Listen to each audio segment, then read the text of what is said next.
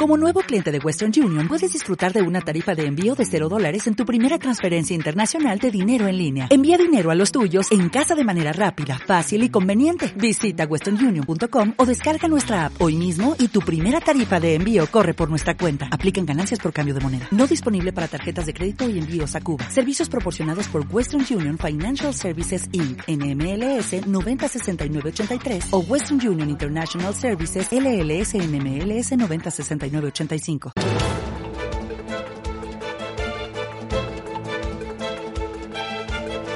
El primer análisis de la mañana.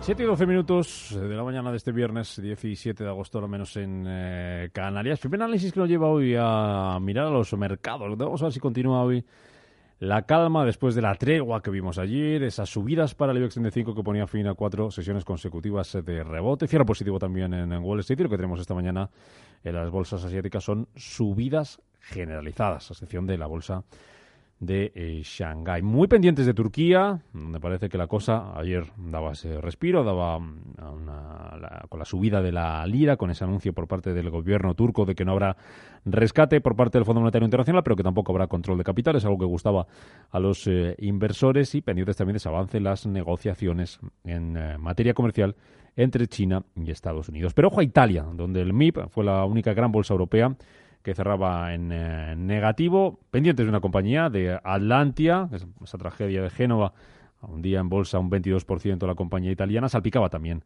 a ACS que se dejaba un 2%. Vamos a acercarnos a los mercados con Miguel López, asesor financiero de Capital y Familiar AFI. ¿Qué tal, Miguel? Muy buenos días, ¿cómo estás? Hola, muy buenos días. muchos focos abiertos de los que estar pendientes. Eh, hoy en los mercados, empezamos por Italia, si te parece, donde no solamente vimos caída de las bolsas, vimos también presión sobre la eh, deuda con la prima de riesgo muy cerquita de los 280 puntos básicos, donde el gobierno ha tenido que salir a comprar deuda para intentar calmar a los inversores y donde el MIP eh, se deja más de un 7,5% en agosto. Esto no es solo por Atlantia, imagino, ¿verdad? No, no, la verdad es que eh, el tema de Atlantia es un tema, digamos, concreto de una compañía y es cierto que, afecta porque la, la compañía es, es, es, grande dentro de, dentro de lo que es el MIP del italiano pero, pero no deja de ser un movimiento en un día, quizás dure más días porque la situación es, es complicada, pero la realidad es que lo que tenemos nuevamente es una caída del mercado italiano, una,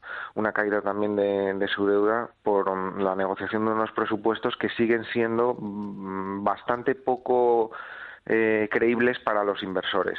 Eh, estamos viendo que el gobierno italiano, por un lado, eh, dice que van a ser unos presupuestos transparentes, que no van a ser irreales, pero por otro lado, mm, siempre está diciendo que van a superar el déficit porque no pueden hacer unos presupuestos buenos para Italia sin superarlo. Esto evidentemente no gusta porque al final lo que va a crear es una, un conflicto entre eh, Europa y, que tiene unas normas de déficit, como sabemos, y, y el gobierno italiano que mm, ya sea por, por temas electorales o por, mm, digamos, de mm, ponerse en contra de, la Unión Europea, que como, sabemos dentro del gobierno italiano hay bastante euroescéptico, eh, puede suponer una cierta incertidumbre. Entonces, hasta que no superemos esa fase de negociaciones entre los partidos del gobierno y posteriormente negociaciones con la Unión Europea, no veremos una mayor tranquilidad en eh, Italia. Sí, em, la bolsa mm, italiana se demarcó ayer de las eh, subidas en, en, eh, en, Europa, también en el resto del mundo, subidas en, en Wall Street, las que tuvimos ayer jueves. Em, además, la deuda, como decíamos, también la deuda italiana presionada.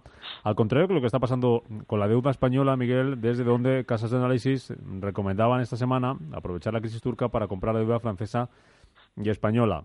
Em, entiendo que mm, por esa recomendación los inversores internacionales no nos tienen puesto en el mismo punto de mira a italianos y españoles, ¿no? Bueno, en primer lugar, la caída de ayer en el mercado italiano también hay que hay que cogerla con pinzas porque recordemos que el miércoles no hubo bolsa ni negociación en, en, la bolsa italiana. Y segundo por, el efecto de, de, Atlantia pero sí que es cierto que mm, llevamos ya meses eh, casi diría años eh, en los que la evolución de la, de la mm, deuda española y la italiana eh, divergen por completo. La, de hecho, la, la española lleva ya tiempo, eh, bastante tiempo, categorizada como una deuda mucho más mm, estable que de lo que es la italiana.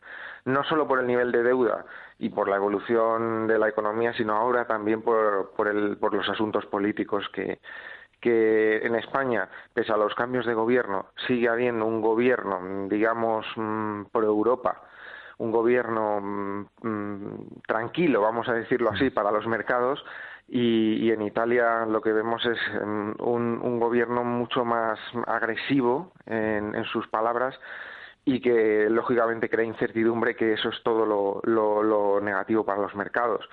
Entonces, ¿qué pasa? Que al final la deuda española que, o, la francesa, que dan una rentabilidad un poco mayor eh, que lo que puede ser la deuda alemana eh, o, alguna deuda un poco más mm, eh, de mayor calidad crediticia, que no dan absolutamente nada realmente, pues eh, los inversores huyen de, de, o huimos de, de, países con incertidumbre política para invertir en otros donde no la hay y, dan al menos algo de rentabilidad.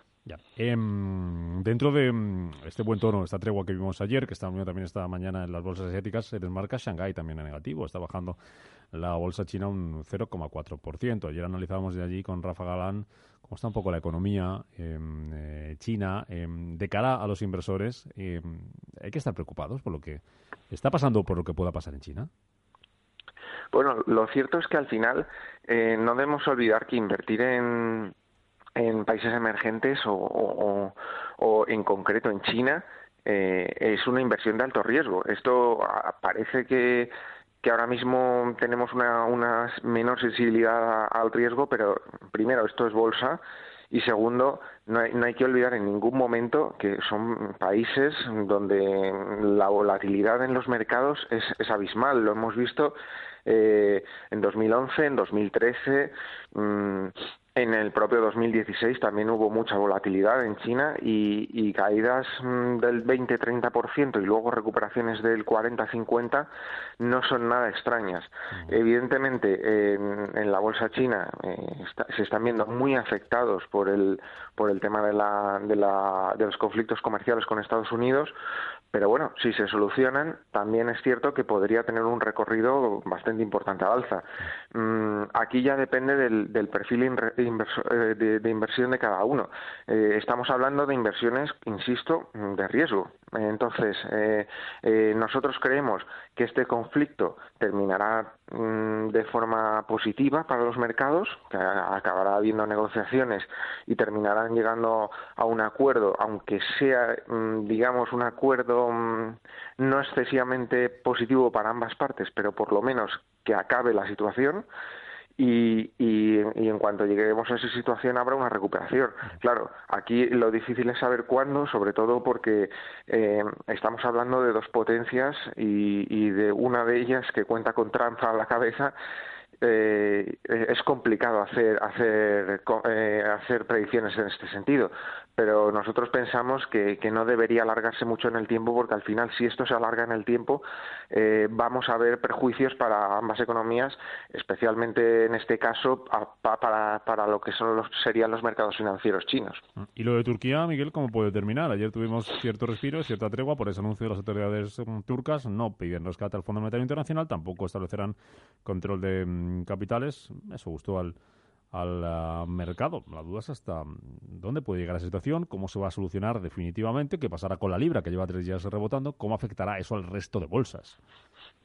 Pues a ver, nosotros creemos que desgraciadamente aquí, eh, más allá de que realmente la situación económica de Turquía sea negativa, nosotros creemos que al final eh, va a suponer más un, tema de, egos que de otra cosa. Eh, el, tema es que Trump tiene que vender sí o sí la liberación de, del pastor estadounidense Andrew Brunson y, y si seguramente si no se llega a un acuerdo en ese sentido, eh, no veremos no veremos una reducción de la tensión entre ambas potencias. Y si eso no sucede mm, va a ser malo para Turquía porque la escalada de, sanciones va a seguir la escalada de tensión entre ambos líderes va a seguir y, veremos eh, hasta dónde acaba. Desde luego em, ya hemos visto en el pasado que un ataque de los mercados es muy difícil evitarlo.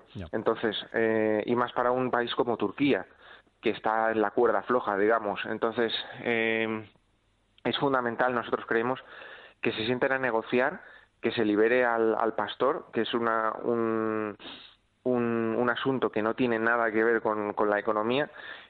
Y de ahí yo creo que reconstruir lo que se ha perdido para Turquía mm, yo creo que es bastante sencillo siempre y cuando, lógicamente, se hagan las reformas adecuadas.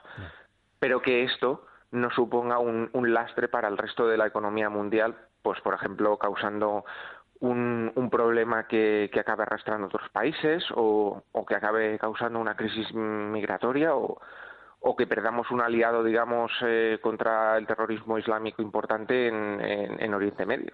Una cuestión más sobre tiene, tiene mucho que ver también con el tema de Turquía, lo que ha pasado en las bolsas eh, durante el mes de agosto, eh, las caídas sobre todo más pronunciadas en el sector financiero. Hay un informe de UBS y Citi, Miguel, que dice que es hora de, comprar Banca Europea eh, aprovechando las caídas del mes de agosto. Dice que las valoraciones son atractivas tras estos recortes y desde UBS en concreto creen que la caída ha sido demasiado dura y que la reacción ante esa crisis turca ha sido exagerada. No sé cuál es vuestra visión y vuestra opinión sobre el sector financiero, si hay que estar expuesto ahora mismo al sector financiero europeo.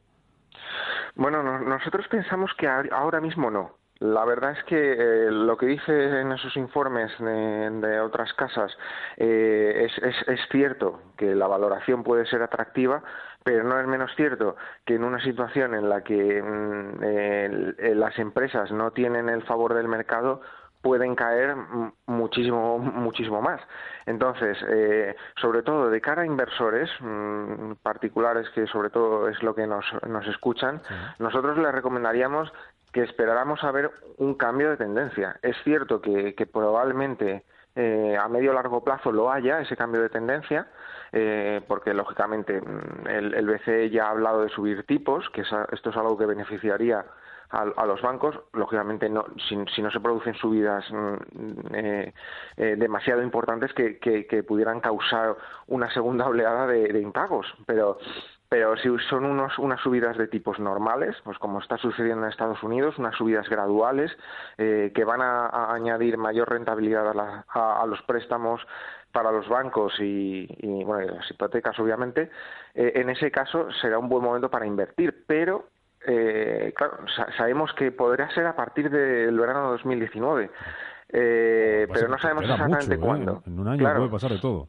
Claro, entonces, eh, si ahora tenemos una época mala para los bancos en la que a lo mejor recorta un 20% más, por ponerte, que viendo las, los movimientos históricos en, el sector bancario no sería tampoco algo descartable, eh, si, si, la crisis se, se, enquistara, eh, pues sería una mala inversión para, para, para, estos inversores particulares. Entonces, lo, lo que abogaríamos nosotros es eh, sí tenerlos en el radar, eh, sí seguirlos, eh, pero por ahora de momento no, hasta que no viéramos realmente un cambio de tendencia.